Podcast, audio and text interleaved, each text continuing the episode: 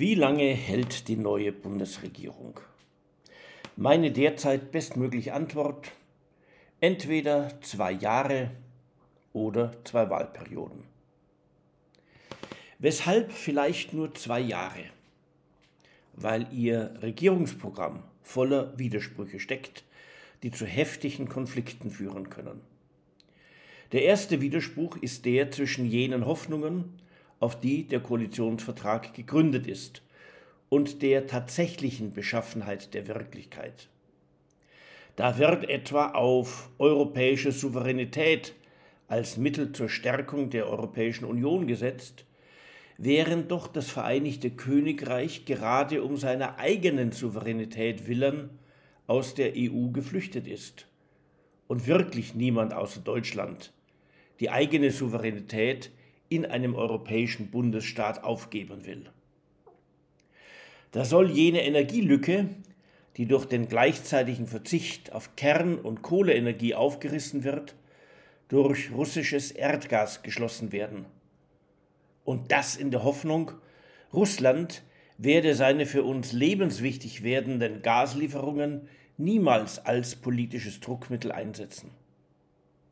Und da soll das Erdklima ganz dringlich dadurch stabilisiert werden, dass unser Land, auf welches keine zwei Prozent der weltweiten CO2-Emissionen zurückgehen, mit einem gigantischen Kostenaufwand rasch CO2-neutral wird.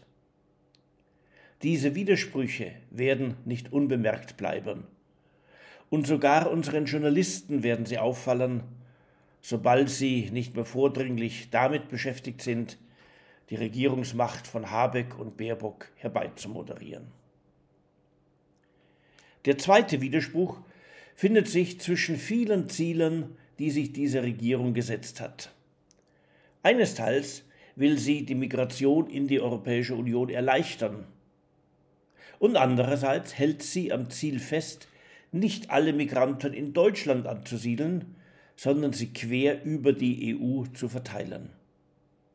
Doch beides gemeinsam wird sich wegen der Politik so gut wie alle anderen EU-Staaten schlicht nicht verwirklichen lassen, die doch gerade auf die Unterbindung von selbstermächtigter Zuwanderung ausgeht und die Aufnahme von eigentlich nach Deutschland strebenden Migranten schlicht ablehnt.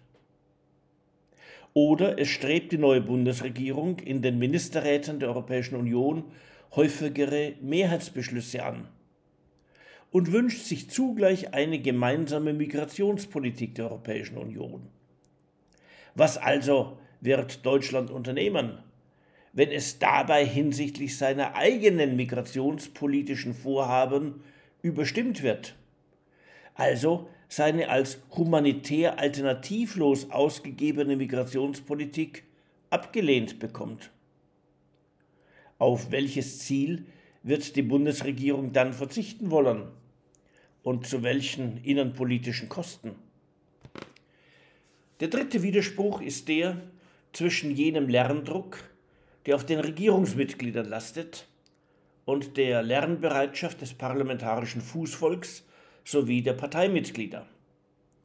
Die Bauministerin etwa wird schnell lernen, dass es mit gigantischen öffentlichen Wohnungsbauprogrammen schwer wird, wenn es im Baugewerbe einen großen Fachkräftemangel gibt, weil allenthalben die Kosten für Baumaterialien steigern und wenn außerdem die Verbindung eines deutlich höheren Mindestlohns mit der Wirkung des Entsendegesetzes für Arbeiter anderer Staaten auf deutschen Baustellen die Baupreise noch weiter nach oben treibt.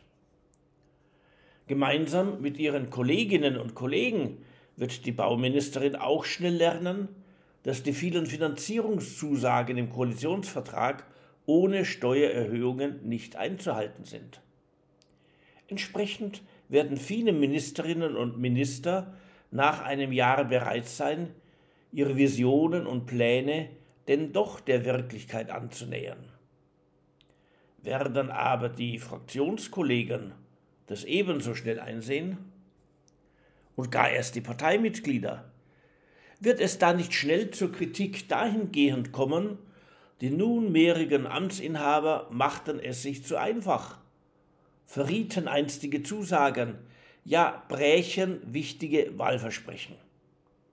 Und welche Wirkungen wird das dann auf die Kommentare der Journalistenschaft, auf die öffentliche Meinung und auf das Abstimmungsverhalten bei den kommenden Landtagswahlen haben? Der vierte Widerspruch ist der zwischen den Koalitionspartnern. Soziale Sicherheit, die der SPD sehr am Herzen liegt, ist nicht ohne merkliches Wirtschaftswachstum zu haben. Lässt sich aber der den Grünen am Herzen liegende ökologische Umbau unserer Wirtschaft wirklich so vornehmen, dass unsere exportgetriebene Wirtschaft eher wächst als schrumpft? Der Klima- und Wirtschaftsminister Habeck wird das zwar versuchen, doch damit ist selbst ein umsichtiger Versuch ja nicht schon gelungen.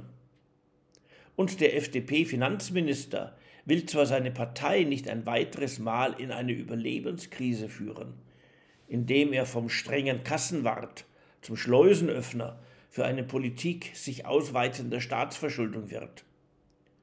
Doch wie soll anderweitig finanziert werden, was alles der Koalitionsvertrag an Hilfen und Unterstützung verspricht?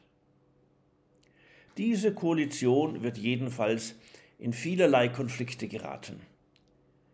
Es ist dabei nicht auszuschließen, dass manche von ihnen wie Glaubensfragen behandelt werden und nicht wie legitime Meinungsverschiedenheiten, die man pragmatisch beizulegen versucht.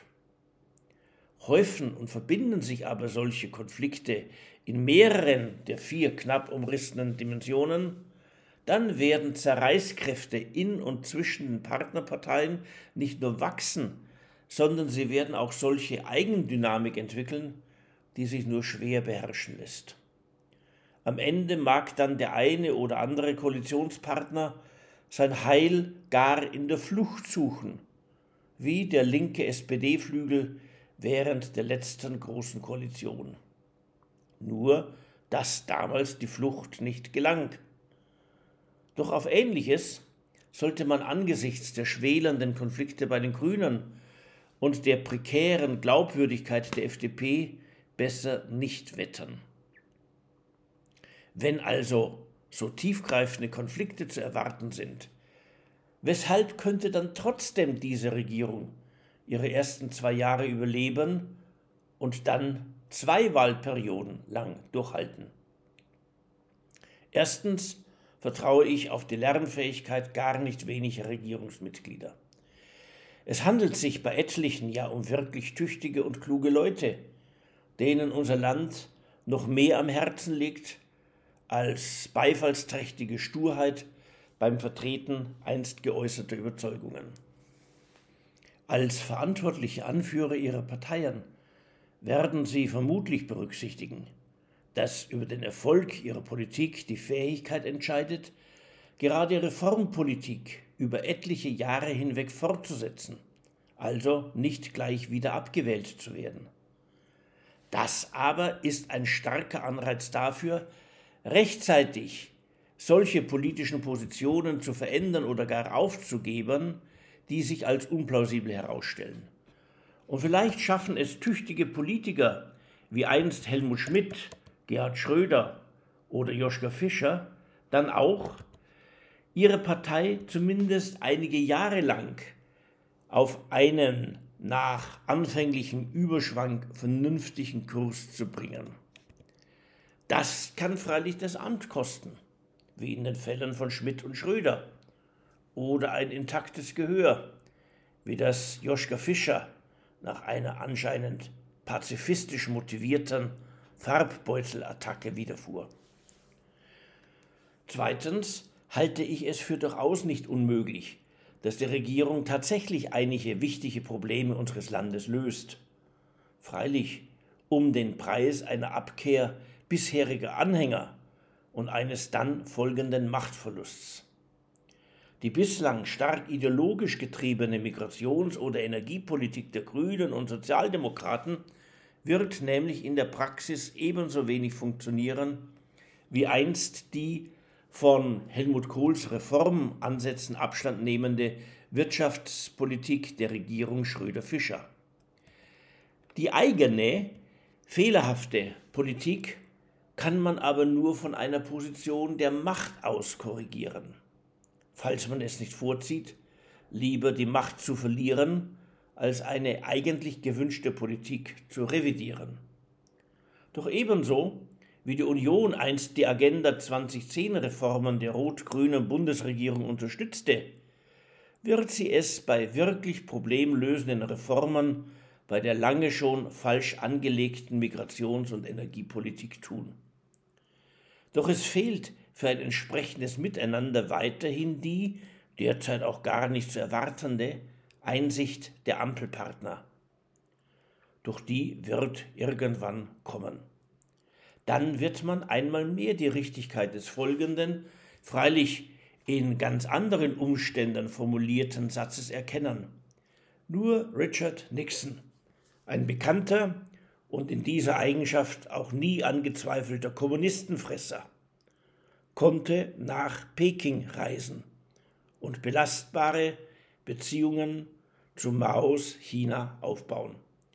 Entsprechend wird nur eine von Grünen und Sozialdemokraten geführte Bundesregierung die Autorität besitzen, Deutschlands genau von diesen Parteien angeschobene Migrations- und Energiepolitik zu revidieren. Und dagegen wird die oppositionelle Union ebenso wenig Widerstand organisieren wie einst gegen die Agenda 2010. Die eigenen Anhänger werden eine solche Kurskorrektur zwar viel weniger schätzen, doch Missmut von Anhängern wiegt viel weniger als die Wohlfahrt eines Landes. Allerdings zieht solche Missmut dann auch leicht den Machtverlust nach sich, doch dann eben erst beim Versuch, den Zuschlag für eine dritte Wahlperiode der Ampelkoalition zu erhalten. Ferner steht in den Sternen, wann denn überhaupt eine alternative Bundesregierung herbeigewählt werden kann. Das aber ist weniger eine Frage des nächsten ordnungsgemäßen Wahltermins oder einer vorzeitigen Auflösung des Bundestages. Vielmehr ist derzeit nicht absehbar, wann denn und ob überhaupt je wieder sich die CDU von ihrer inhaltlichen Auszehrung und ihrer Zerstrittenheit ob ihres künftigen Kurses erholt und die CSU von ihrem Niedergang in Bayern. Doch selbst wenn beides während der nächsten vier bis sechs Jahre gelingen sollte, ist da immer noch die AfD. Mit der kann die CDU nämlich für alle absehbare Zeit nicht zusammenwirken, sofern die trotzig bockige Verbalradikalisierung dieser Protestpartei weitergeht wie bislang. Doch ohne die AfD gibt es nun einmal keine Mehrheit mehr für eine CDU-geführte Bundesregierung ohne Einschluss neben der FDP, der Grünen oder der SPD. Also ist die Ampelkoalition wirklich so lange alternativlos, wie sie sich nicht zerstreitet und zerlegt. Und eben deshalb besitzt sie gute Chancen, durchaus zwei Wahlperioden lang zu regieren. Oder beim Anhalten des Elends von CDU und AfD sogar noch länger. Wie soll sich angesichts einer solchen Zukunft verhalten, wem das Programm dieser neuen Regierung nicht gefällt? Wenig wird ihn oder sie die Aussage trösten, dass die neue Regierung im Wesentlichen doch die Politik Angela Merkels fortsetzt, nur eben ohne die Bremswirkung der CDU sowie mit dem Fuß auf dem Gaspedal.